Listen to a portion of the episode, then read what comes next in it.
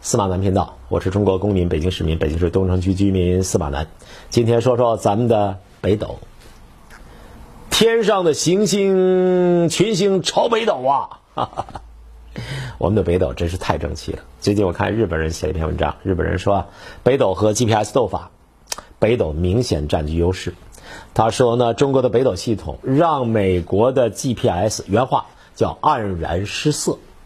全球争夺战当中啊。中国的北斗这么争气，这话如果咱们自己说，肯定有人说了，说你看战狼啊，小粉红啊，自己吹呀，厉害了我的国。咱就用日本人的话说，日本人不轻易夸奖人，夸奖中国，日本人惜墨如金。但是日本人现在呢，对中国的北斗和 GPS 比较了之后的数据，下了结论，那就是在全球一百九十五个主要的国家中。北斗系统对其中一百六十五个国家的首都的观测频率都要高于美国的全球定位系统，就是那个 G，就是那个 P，就是那个 S GPS。嗯 哼美国日经亚洲评论，这是日本著名的评论，科技啊、政治啊、经济啊，都是一些深度的文章、深度的评论。十一月二十五号，这最近最近的文章，他说过去啊。就是这种全球定位系统啊，美国处在这个技术的最前沿，因为美国七八年就发射了组网的全球定位系统，一九七八年四十多年了，不是说发射一颗卫星，而是全球定位系统啊，人家就发射卫星了啊，就开始组网了，但是长期以来。作为唯一选择的 GPS，现在遇到了真正挑战者，它正在被中国的北斗卫星导航系统所超越，超越，超越。美国卫星接收公司呢，它有很多很多数据。说最简单的数据，说世界上一百九十五个主要国家当中，一百六十五个国家的首都就占百分之八十五。北斗卫星对其观测的频率要比全球定位系统高，普遍高、全面高都要高。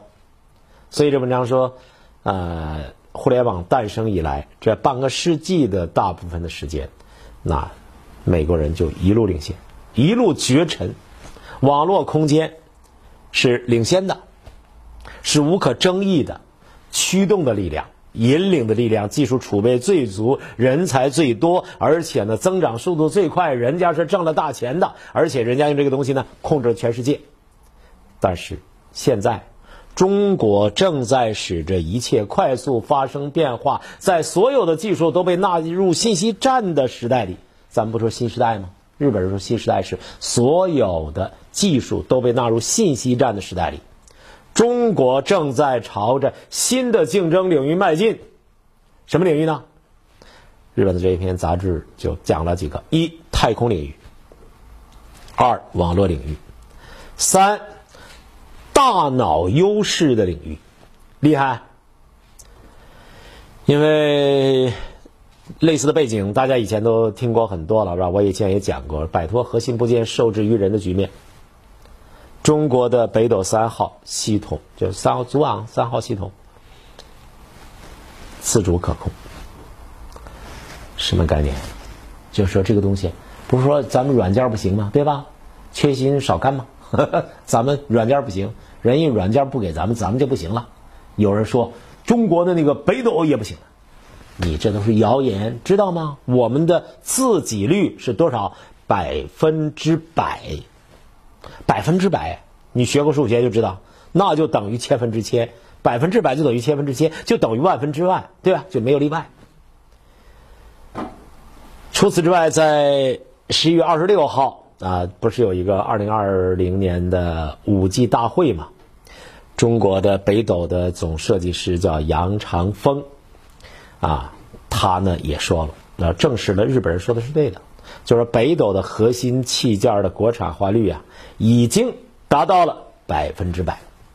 那，嗯，那就是每个件都是百分之百，不是它它是它是核心的部件，核心的部件。至于基础的那大量的那北斗是个大产业，基础的产品实现了自主可控，就是别人卡我脖子不可能了，我关键的部件都是国产的，对不对？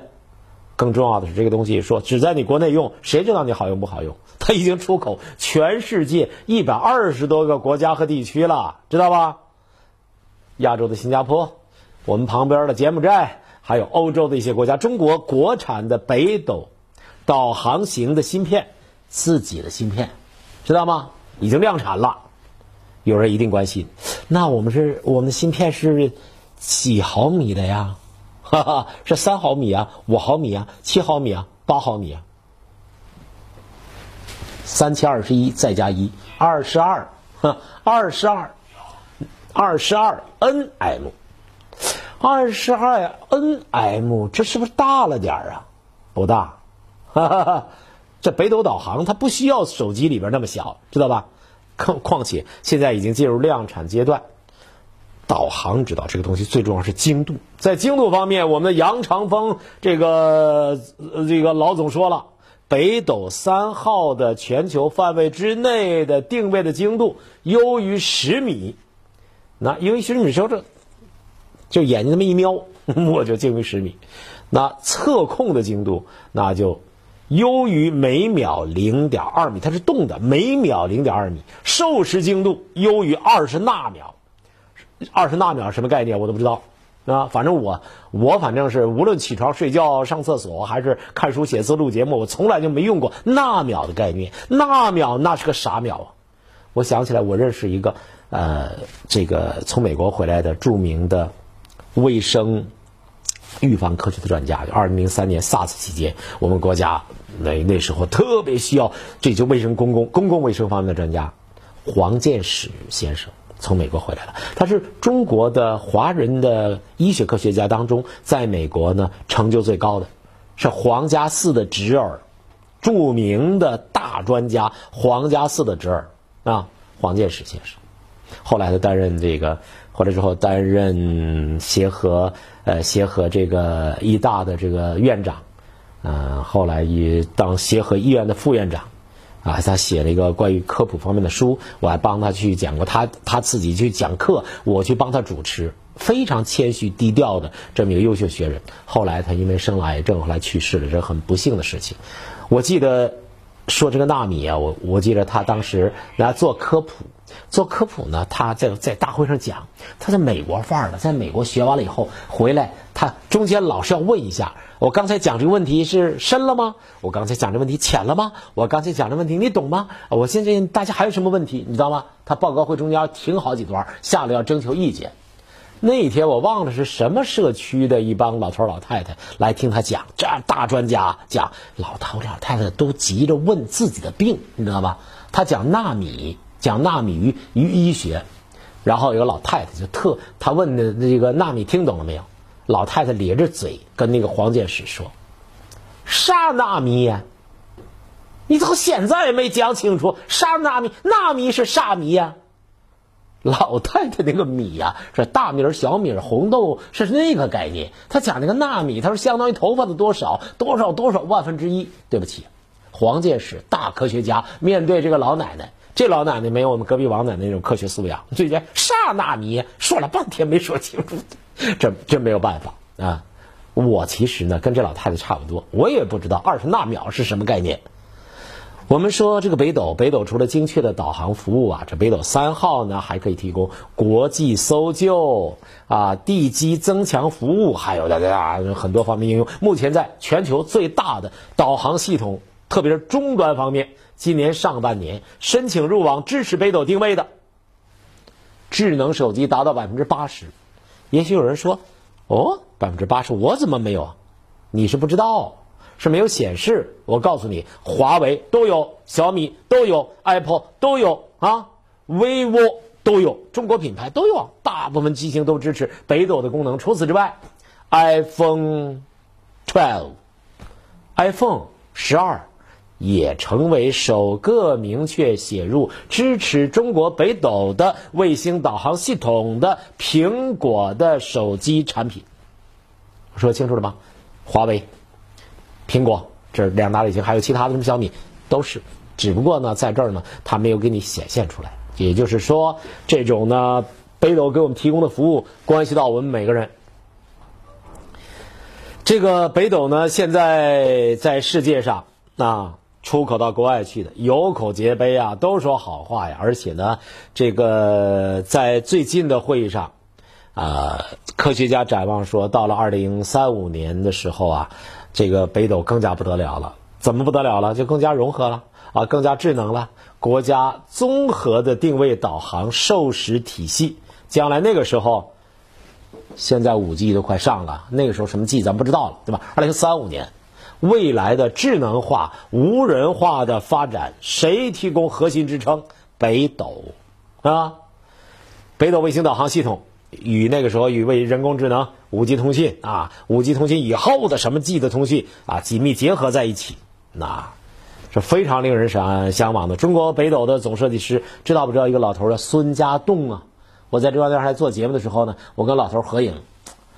这个孙家栋，中国卫星导航系统深深深什么深空探测技术啊，为开创者，共和国功勋获得者，在北斗研制过程当中呢，他这个可以说立下了汗马的功劳。老头他说话特别朴实。